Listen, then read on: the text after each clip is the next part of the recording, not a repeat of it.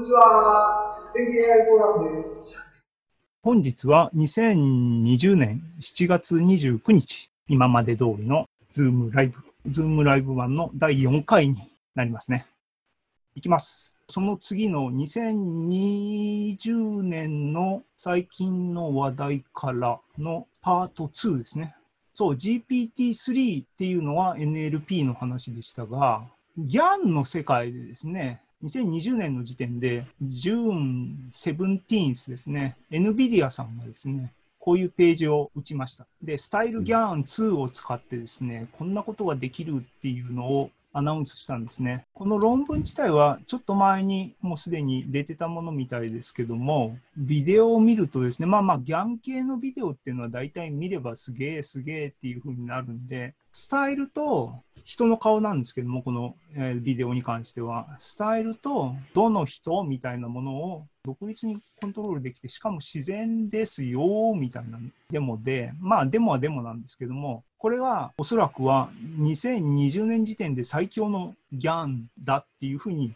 思われます。で、 GAN の歴史をですね、軽く振り返っておこうかなと思います。で、 GAN の歴史っていう、この本を皆さんにですね、共有したい。僕、あ僕っていうかですね、会社で、 Generative Deep Learning っていうオライリーの本、これ多分、アマゾンでググって、あの、日本語版がヒットしなかったので、まだ日本語訳は出てないんじゃないかなと思いますが、結構いい本です。あの、生成系のディープラーニングの話題に関してフォーカスした本で、比較的新しいもので、2019年に出た本ですね。良かったです。それの一番後ろの方の章にですね、2019年の時点で過去5年の振り返りみたいなのが、ここに1個のリストに出てます。で、1ページだけなんで、今ここでオンラインで見せてもそんなに怒られないと思うんで、こう拡大しすぎだな。上が2014年で、下が2019年で、生成系のモデルに関してガーッと書いてあります。で、見るとですね、ここにここにっていうのは僕のマウス出てるな。こう2017年ここで、ここにですね、トランスフォーマー出てきますね。で、その後2018年の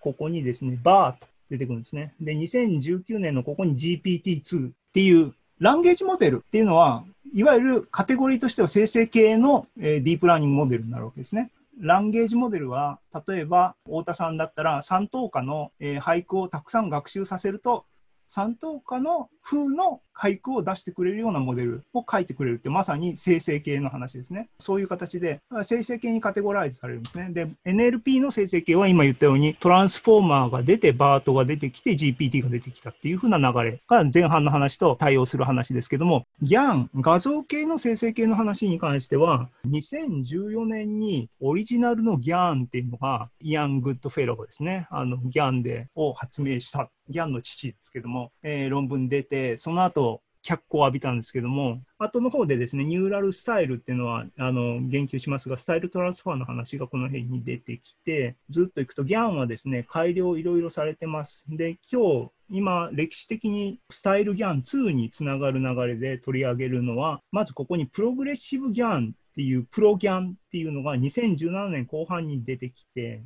セルフアテンションギャンっていうのがここに出てきて、ビッグギャンっていうのが2018年にドドドって出てくるんですが、ここに出てきて、えー、2019年になる直前にスタイルギャンっていうのがここに出てくる。で、ね、スタイルギャンの下に GPT-2 って出てますが、GPT-2 の次が GPT-3 っていうのが2020年のこの辺に出てきていて、スタイルギャンの次のスタイルギャン2っていうのが、やっぱり2019年の終わりかな、12月ぐらいだったかな、に出てくるっていう、そういう発展の流れがですね、こういうふうに生成系の中で俯瞰できるんですけども、で、そういう流れで、2020年、おそらく最強のギャンっていうのは、NVIDIA さんのこのスタイルギャン2なんでしょうねっていう話です。で、今言った5つぐらいかな、のモデルのことを簡単にコメントしておくと、今言ったプログレッシブギャン、プロギャンっていうのは NVIDIA さんが開発した、発表した多分最初のギャンかな。で、この人の発展系が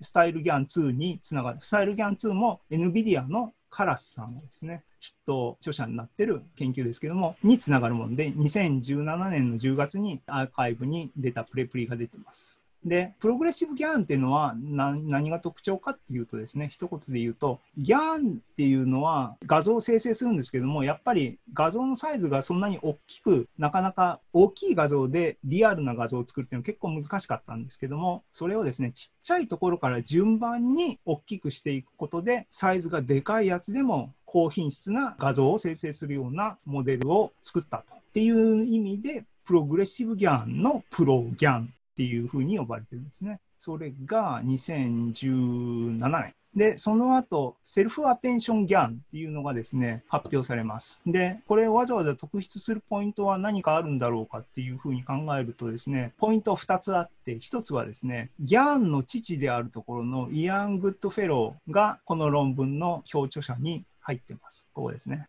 イアン・グッドフェローがですね、 GAN っていう概念そのものを発明したんで、彼が父と呼んでも過言ではないんですが、それが一つと、もう一つは、この self-attention っていう attention の仕組みを GAN に導入したっていう意味で、 Transformer っていうのが NLP の中ですごいエポックメイキングな一つのブレイクスルーみたいなもんでしたっていうふうに言いましたが、何がポイントかっていうと、 attention こそが大事だっていうセンスの規約だったんですね。 Transformer っていうのは。それ以前のディープラーニングの NLP のモデルに対して。で、それを、だから self-attention、attention を GAN の方にも導入したみたいな話ですね。で、時間的に言うと次に出てくるのがビッグギャンって呼ばれるものです。ビッグギャンっていうのは、ポイントはですね、開発元がアルファ号のディープマインが開発したもので、このモデルはのポイントは、この時点までのさまざまなギャンをファインチューニングなり、効率的にパラメータをアップするなりして、した高品位なギャンっていうのが僕がかじった通り一遍のあの理解ですね。で、セルフアテンションギャンが主にベースになっているものだったように記憶してます。で、この時はこの時で、これすげえ、すげえって言ってたんですが、もうこれ見たら分かりますが、プレプリの発表された時間、さっきの年表みたいなのを見たら分かるように、プロギャンが2017年10月、セルフアテンションギャンが2018年の5月、ビッグギャンが2018年の9月で、今 NVIDIA のスタイルギャン1ですね。スタイルギャン2の前のバージョンのものが2018年の12月に出てきた。で、これは正当進化でですね、NVIDIA さんがプログレッシブギャンから培ったものをアップグレードしてですね、スタイルギャン、スタイルベースドジェネレーターアーキテクチャーを作ったというふうな流れになって、ての2019年12月、1年後、スタイルギャン2を出したと。で、スタイルギャン2っていうのは、まあ、名前からわかるようにですね、スタイルギャンを改良したものですよという感じになっています。で、分かったと。スタイルギャンはそういう歴史があるし、2020年の最強のギャンなんだなと。じゃあこれを使いたいと思うわけです。で、とりあえず論文の中身とかを追うことは今日は諦めると。で、ただ使ってみたいっていうセンスでいきます。で、ね、ディープラーニングはコードは GitHub に皆さん公開してくれてるので、よし、コードをありものを使ってですね、東海道54次しようっていうセンスでいきます。で、えー、Papers with Code ってサイトを見に行くとですね、スタイルギャン2のプログラムはっていうと、NVIDIA 自身が GitHub に公開しているものがあります。その他にもこういうコードが公開されてますね。で、僕は PyTorch をずっと使ってるんで、PyTorch 版がいいなと思ったりして、とりあえずこの3つを今日はピックアップします。NVIDIA さんは TensorFlow で実装しているものを公開してます。で、これを使ってじゃあコードをね、持ってくるだけでどこまでできるんだろうっていうのを今日やってみたっていう話を紹介します。1、2、3ですね。本家 NVIDIA のコードと PyTorch のコードその1、その2やります。で、本家 NVIDIA のコード、GitHub のサイトがあります。これ見に行けばすぐあります。で、いつものようにですね、全景 AI フォーラムの僕の Google ドライブの中にですね、コラボのノートブックを今日の日付でですね、またフォルダ切ってですね、置いておきました。Google ドライブの僕のページを見に行くとですね、僕の Google ドライブの前景下にですね、今日の日付を切って、いつも通りコラボのノートブックをですね、何個置いた ?4 つ置いてあります。その中の一つが NVIDIA のコードを使ったデモです。で、これ GitHub で公開されているものは、プログラムと同時にですね、学習済みのデータも提供されていて、論文で使ったモデルをその場でライブで、画像生成の部分だけライブで計算することは簡単にできます。で、これが実際にですね、コラボで計算した結果ですけども、これが全部 GAN で生成されたリアルの人が存在してるわけではない、コンピューターから生成された人間風な顔っていうことでですね、恐ろしいわけですね。ディープフェイクとか簡単にできるなという話になる。で、人の学習済みモデルで生成された顔があんな感じなのが、皆さんも僕のさっきのコラボのノートブックを自分のとこにコピーして、ちょんちょんちょんってリターンを押せばこれが簡単に出ますからね。楽しみに遊んでみてくださいね。で、車のデータで学習した学習済みモデルっていうのも提供されてまして、これがですね、スカイライン風な、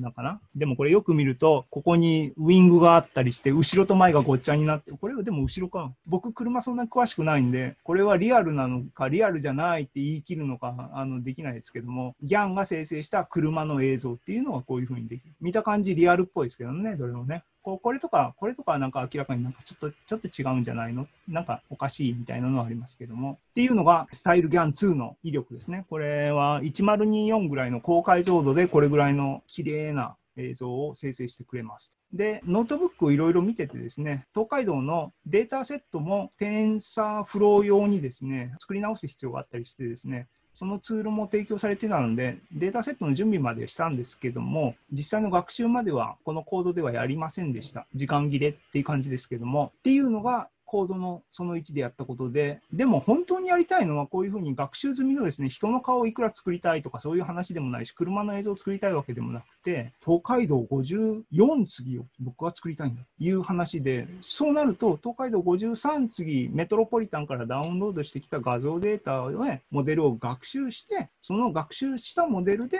今まで見たことがない東海道の絵を作りたいっていう話で学習させる必要があるっていうことで、慣れ親しんだ PyTorch のコードに移ってきます。で、ここからですね、GitHub にあるんでダウンロードしてきて、えっ、ー、と、走らせてみようと思いました。でですね、このコードに関しては、ウェブサイト、別な人がですね、誰かさんがウェブサイトでいろいろコメントを書いていてですね、皆さんご想像の通りなんですが、論文、学術論文に発表するぐらいのモデルとか成果っていうのはですね、素人が趣味的な PC とかですね、フリーで使える Google のコラボとかを使って計算するレベルで、サクッとですね、 state of the art の結果が出るわけではなくてですね、すごい高い GPU マシーンとかをですね、フルに使ってですね、しかも1ヶ月ぐらい走り、ま、走らせまくって出るようなもので、簡単に再現とかできないんですね。で、この、この、ここで紹介しているこのページは、そのモデルを、あの、メモリーがフィットするように、どうどのパラメータをどういうふうに最小限下げたら、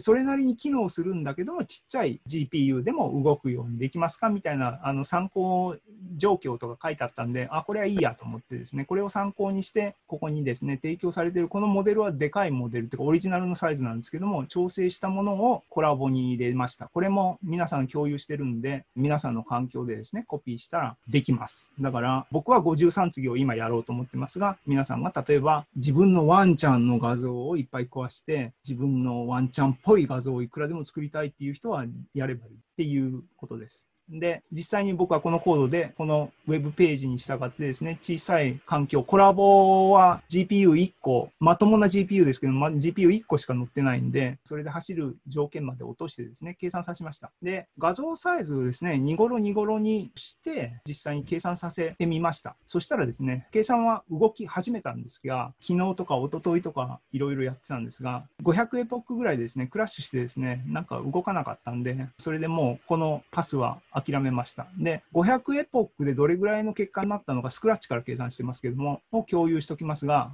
それは これなんですね。全然、全然53次のレベルじゃない。これ100エポックごとにスナップショット、画像のですね、サンプルを出すようにプログラムしてるんですけども、まあ、ランダムからやってますから、こんな感じから、だんだん淡い感じになって浮世絵っぽくなりつつあるのかなっていう期待は持てるんですが、ね、普通はですね、10万エポックとかですね、あの全然桁がこれでは足りないぐらい計算させないと、それっぽいさっきの人の顔みたいなのが出てこないんで、500エポックで止まっちゃうレベルだと、まあ、コラボで計算するのは難しいっていうふうな、に思いまして、で、もう一個チョイスが、っていうか僕が今回3つトライしてるうちのもう一個 PyTorch のコードがあったんで、そっちで試してみようと思って試しています。で、これはコラボでも準備して、これは皆さん共有してますけども、実際の計算は会社にあるですね、2080Ti っていう今のあのコンシューマーレベルで一番まともなですね、GPU 乗ってるマシンでローカルでちょっと学習させてみようと思いま。した。で、これ今、まだ計算中かな？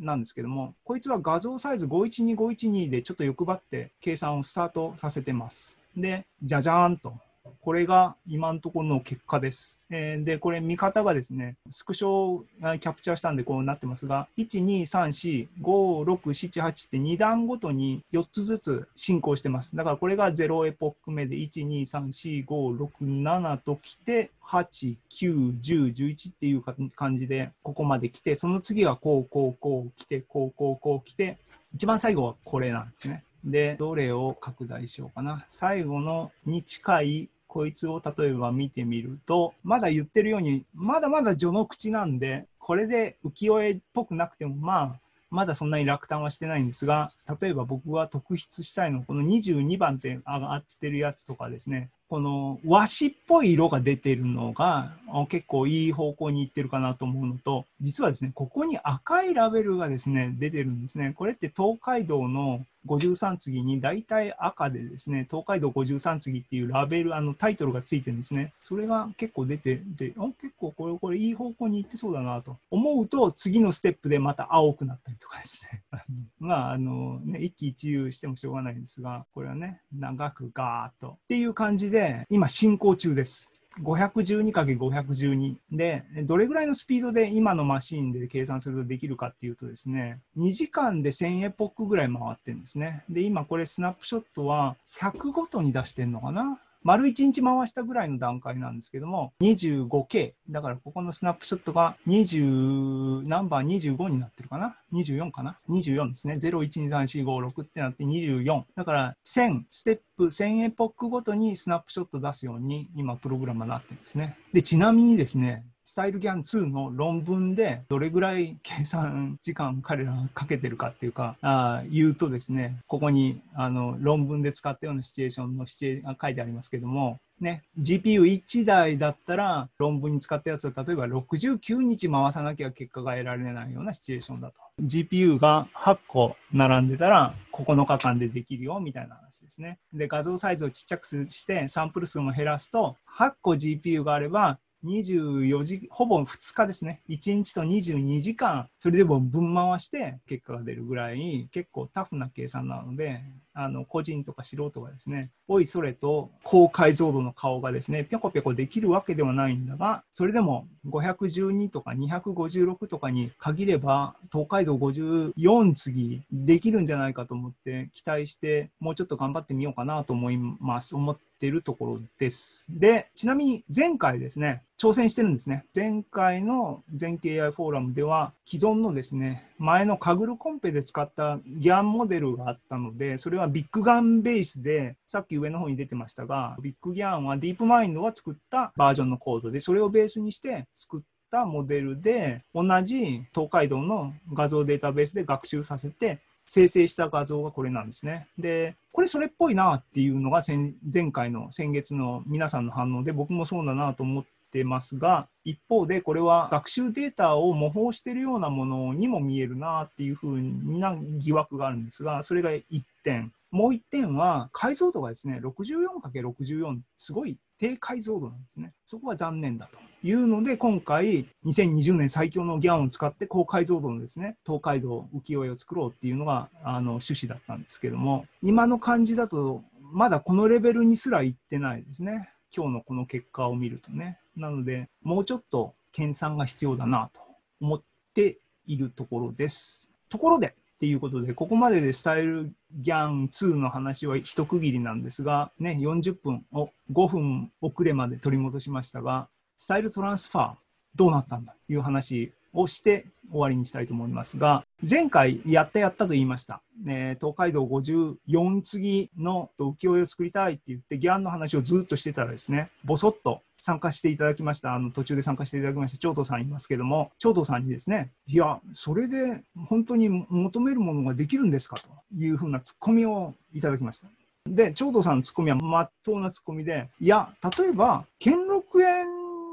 風景の浮世絵みたいなのを作りたいんだって言ったらどういうふうになるんですか？っていうふうな話です。いや、それは style transfer ですよと。 neural transfer、neural style transfer、ディープラーニングを使ってゴッホ風に写真をするとか、油絵風に写真を切り替えるとかっていうのはたくさんやられてます。それをやればいいんだと。で、分かったと。僕もじゃあ、 style transfer で東海道54次なり、北陸道100景をですね、あの作ればいいという企画をですね、急遽昨日立ち上げました。で、じゃあ、2020年、2020年なのかな今日的に最強の style transfer は何だ？ちょっと調べてみました。したら、これは、えー StyleGAN2 でも使われてて、キーになるものなんですけども、 adaptive instance normalization っていうレイヤーがあるんですけども、それが、そもそも発案されたのは、 style transfer の文脈で発案されて、このものが StyleGAN2 に導入されてもいると。なので、分かったと。この adaptive instance normalization の論文に従ってですね、 style transfer で北陸道100景を作ってみようという、あのね、やってみよう企画のその2です。で、ご多分に漏れずというかですね、同じようにですね、あの、この論文がこれです。2017年の論文です。で、論文があるってことはもう皆さんご想像の通りで GitHub にこの論文に対応したプログラムも転がっています。レビューはここで style transfer のレビューをここにガーッと書いてますが、時間の都合上で今日ははしょります。で、今日使うのは今言ってるように、今日的に最強であると考えられる adaptive instance normalization を使ったもので、東海道54次やってみたと。北陸道100景をやってみよう。で、コードは GitHub にここにありますと。それをそのまま持ってきてですね、 Colab のノートブックも皆さん、え4つのうちの1つがこれです。なので、皆さんやってみてください。で、 style transfer はもちろんファインチューニングとかもできるんですが、特にこの adaptive instance normalization の学習済みのモデルっていうのはですね、もうモデルは学習済み触ることなくもう存在していて、プログラム、あのブラックボックスしても使えて、そのプログラムにどの content 映像とスタイル映像ですね、どういう映像を何風にしたいですかっていう2枚の画像を食わせると、そういう風な画像を作ってくれるっていう、もうプログラムになってるんで、ファインチューニングとかしたくしする必要なければ、そのままこのプログラムに兼六園の絵と東海道の絵を食わせれば、北陸道百景ができるわけですよ。できるはずなんですよ。っていうんでやってみたと。ね。兼六園ね、これを、これ。さあ、結果はどうでしょうかっていうと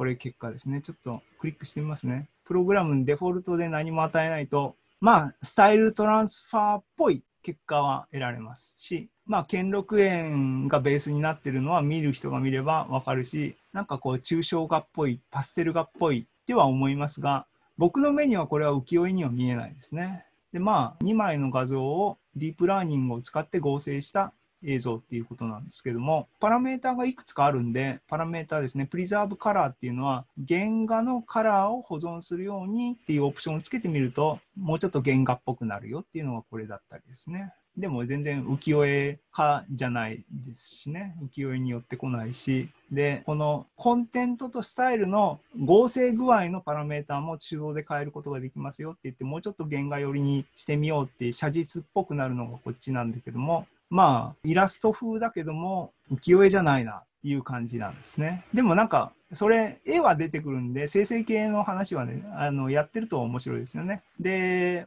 プログラム自身いろんな機能があるんで、もうちょっと遊んでみたと。で、2枚だけですね。コンテントはこれで、スタイルはこれっていう与え方もできるけども、複数と複数を与えて、全組み合わせで合成しなさいみたいなことも自動でやってくれるんで、それ試しにやってみたと。ですね。さっきの灯籠だけじゃなくて雪釣りの絵もですね、ちょっとやってみようと、金沢っぽいな。金沢百景には当然こういうのは含まれるだろう。でですね。で、東海道の方もですね、あの、1枚だけベースにするんじゃなくて、まあ、たくさん、10枚ぐらい使ったかな忘れましたけども、たくさんの画像に対して、まあ、結局1対1で合成するだけなんですけども、やってみろと。で、デフォルトでやってみたのがこれですね。これは、えっ、と、同じ灯籠の絵に対して、えっ、と、東海道のバリエーションがいろいろ変わったんだけども、まあ、スタイルを真似しろって言ってるけども、色調が真似されてるぐらいかなっていうのが印象ですね。で、さっきのようなパラメータをいろいろ遊んでみて、雪釣りはどれだ？これを見ればいいか？灯籠バージョンこれで、雪釣りバージョンこれで、まあ、絵画と見れば面白いかなと思うんだけども、今僕が欲しいのは、あの、浮世絵なんだと思うと、これやっぱ違うなと。っていうことで、スタイルギャンの2020年最近の話題からスタイルギャン2っていうトピックでのですね、パート2のところでスタイルトランスファー、ね、長藤さんのツッコミで試してみた。結論はですね、北陸道百景なり、東海道54次プロジェクトにですね、スタイルトランスファーはあんまり使えないっていうのが今のところの僕の結論ですね。スタイルギャン2でですね、長時間学習を回してですね、これをこのまま引き続きですね、だから今、今のところ、ここまで行ってるこいつをですね、もうちょっとですね、1ヶ月ぐらい分回すこと、1ヶ月回さなきゃいけないかな。回すことでですね、例えば、みんなが驚愕したようなですね、このレベルの浮世絵が出たらやっぱみんなのけぞりますよね。それをやっぱり全景 AI フォーラムの東海道54次プロジェクトとしては、僕としてはそうとりあえずそういう方向で突き進もうかなと思ってる今日この頃ですね。っていうことで、えーと、シェアを終わって皆さんのビューに戻ります。あ、長藤さんこんばんはです。ね、長藤さんを喜ばせるためにわざわざこうスタイルトランスファー挑戦してみたんですけども。はい、っていうことで早速ですけどもあのいかがだったでしょうか？早速ありがとうございます。すごい、なんだろう。でも、ちょっと思った結果とはちょっと違ってましたね。うん、そして、うん、あの、うん、もう一個の、ギャンの方のできたやつ見てて、ダリの溶けた時計の絵を思い出しました。なんかね、生成系って前もなんか、多分太田さんの時にコメントしたかもしれないですけども、うん、人間っていうのはランダムなものを見てもそこになんかパターンを見ちゃうね、うん、幽霊を見る人みたいなもんで、うん、なんで僕もねダリダリみたいな言われればそうだなと思うし、あれはあれで味があるしあれをね、印刷して壁にかけとけばなんかなんかちょっと抽象っぽい絵みたいな成立するなっては思うんですがでもこれが欲しかったわけじゃないっていう気持ちはまだ強いんで、ね、なんかね、もうちょっとうまくいって、お前最強のギャンだろうっていうの、まあまだ学習が短いなんで、もうちょっと長い目で見てあげなきゃいけないなと思ってるんですけども、っていう感じですね。それでよろしいでしょうか？はい。ありがとうございます。えーと、じゃあ次はですね、原口さん前回おられましたけども、東海道54次プロジェクトが進歩したのかしてないのか微妙な結果の段階なんですけどもっていうのも僕もこのプロジェクトにね、一月時間は空いてますけども、実際にかけた時間は 1日ぐらいの話なので、そんな簡単に結果出ないだろうっていう話はあるんですが、えーと、なんかコメントとかサジェッションとかなんかありますか？はい、長藤さんのツッコミから出来上がったものよりも、やはり以前のものの方が浮世絵っぽいなっていうのはありますね。前回のやつですね。前回の 14×64 ってちっちゃいやつの話ですね。あそうですね、はい。で、自分の中でもどうしても意味付けしてしまうことが多いって前回お話ししてた通りで、えっ、と、以前、あの、ザンさんが、その人間の例えば肩とか頭とか、えー、と腕とかをえーと、ゴリラか何かに、えー、チンパンジーだったかな、はい、に適用するっていう、えー、研究をされていてあれってその腕とか、えー、頭ってこう意味付けされていると思うんですけどそういうふうに例えば水場であったりとかっていう意味付けをつけるってことはディープラーニングでは難しいってことなんですよね。ですからあの時も直接意味付けしてるわけではなくてゴリラとゴリラチンパンジーと人間の対応関係みたいなのを目指そうっていう時にそこの対応関係って言ってる部分はプロセスの中間点なんですよね。でディープラーニングみたいなものは入力と出力しかコントロールできなくて中はコンピューターが自動的に最適化しろっていうような仕組みなんですよね。なので知恵の使いどころザンさんの素敵なところ素晴らしかったところはそういう外側でうまいことコントロールすることで真ん中で自動的に最適化される結果が今原口さんが言ったような求める対応関係を構築するような外側の問題設定をひらめいてあのもう詳細忘れちゃいましたけどね。なんか人がいないものを差し込む。っていうなんかだから結果として多分そうなってるだろうけどもブラックボックスなんですよ。中で僕たちが望む対応関係が構築された保証はないっていうかな。ただアウトプットは整合性があるような形になってるっていう形なのでだから意味付けは人間僕たち人間にとってはすごく重要なのでそれこそコンピューターと人間の間の橋渡しっていうかですねディープラーニングが本当に価値を持つためには解釈可能であればあるるほど価値は上がるわけなので、そういう方向でなんか技術的にエンジニアリング的にできることはあるし、やることに価値はあると思うんですよね。ただ現状で、例えば今のギャーンで原口さんが想像するような中で、空だと思って空になってるっていう保証はないですね。もしかしたらそうなってるかもしれないですけども、でも十中八九、コンピューターはそもそも空っていう概念は僕たちの脳内には3次元の広大な遠くにあるオブジェクトであってみたいな僕たちが暗黙のうちに了解してる背景情報ってあるじゃないですか。でもコンピューターはあれは純粋に映像の数値の列として捉えてるので多分あの僕たちの理解とは違う形でなってるんだろうなっていうふうに思いますね。そこはでも両者をどれだけ寄せてこれるかっていうことで価値を付加する意味のある AI みたいなものになるっていうのは多分間違いないですけどね。どうやったらいいのかっていうことですね。だからそれを。だからザンさんがチンパンジーと人間を結びつけたのも誰でもできることじゃなくてザーンさんがひらめいたからあれが可能になったわけでそこには知恵が必要なんですよね。だから今の場合もその知恵知恵っていうか突破口は何だろうっていうのが興味深いところですね。僕もソリューションないんでただ言ってるだけなんで簡単な立場ですけども。っていうことでやれば生成系はだからやって楽しいの話なんでねそこをどう実用性とかねビジネスとかねそういうのは常にありますけどねはいありがとうございました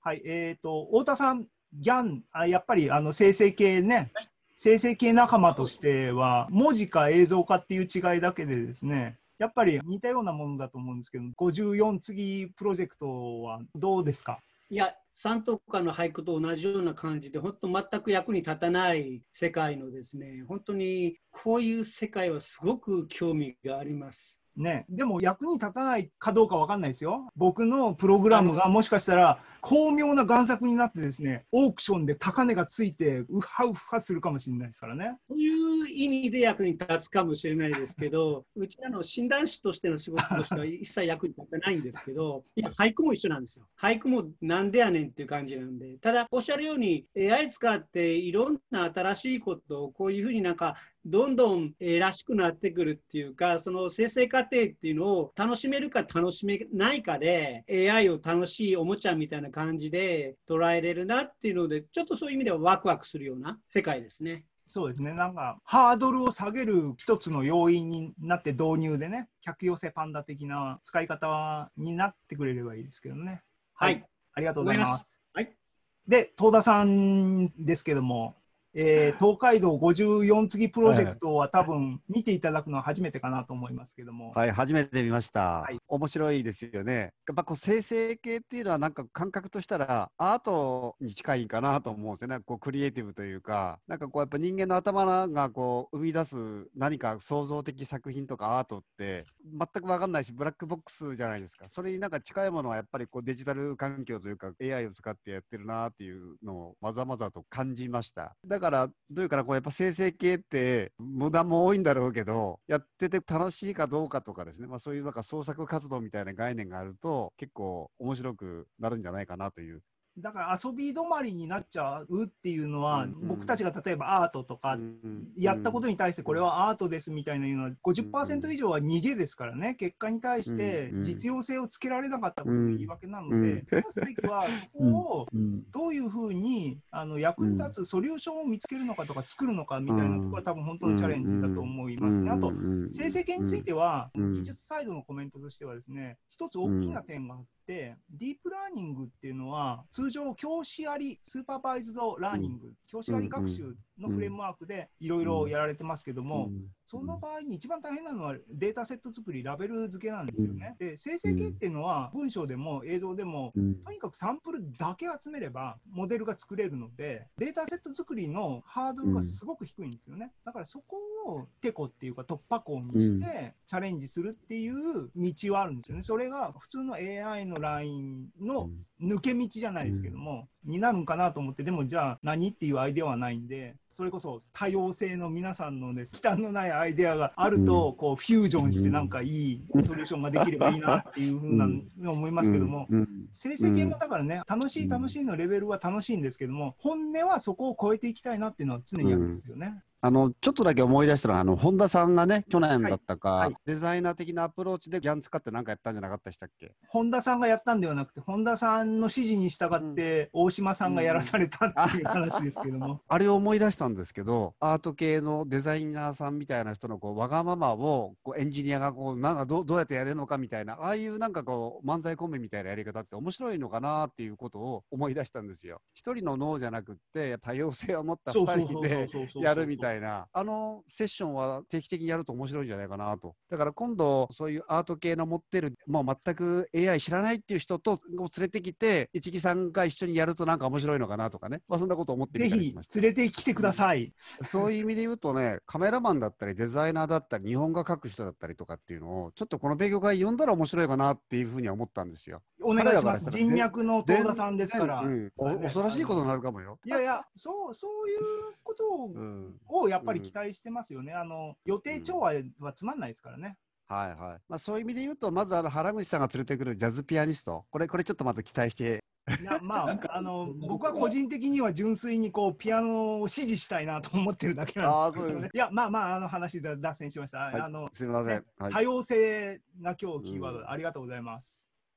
新井さんは最後になりますが、なんかコメントありますか？あの北陸道百景？あはい。これすごい面白いなと思って。でぐっと北陸ぐらいにエリアを広げて各地の例えば百景を募集する。これはこう写真でいいですからスマートフォンで持ってくる人とかいるかわかんないですね。いや昔の絵があるんだって思持ってくる方もいらっしゃいます思いますけどそういうのを広く集めてでこれをまたコンピューターにかけて新しいコンピューターの百景をするっていうのをね、広く、例えば、うちは金沢経済新聞やってるけど、福井経済新聞、あと富山経済新聞と、まあ、タイアップして、こんなの始めてるよって募集して、で、テーマを置いて、コンピューターで作ったのと、実際のそれとの絡みでコンテストをやると。だからもうそこまでいくと、観光とタイアップしてとか、いろいろ使い方も広がりますよね。ただまあ、そこに至るまでのレベルのモデルがねもうちょっと欲しいところですね。いや、でもあの兼六園のあれなんかでもいいよね。だから、あの、これからね、コロナ収束していったら、もっとガンガンガンガン GoTo なんとかだけじゃなくて、いろんなところであのやり始めると思うんで、そういうタイミングとうまく重なって、大きいイベントなんかできたら面白いなって思いました。はい、ありがとうございます。はい、今日も結構僕詰め込みすぎたんで長くなってしまいました。あの長くご参加ありがとうございました。ということで今日はこれでおお開きにしたいと思います。ということで、はい次回も8月の最後の水曜日を想定して僕カレンダー見てないですけどもやる予定ですのでよろしくお願いします。じゃあ。はいこれで終わりにします。ありがとうございました。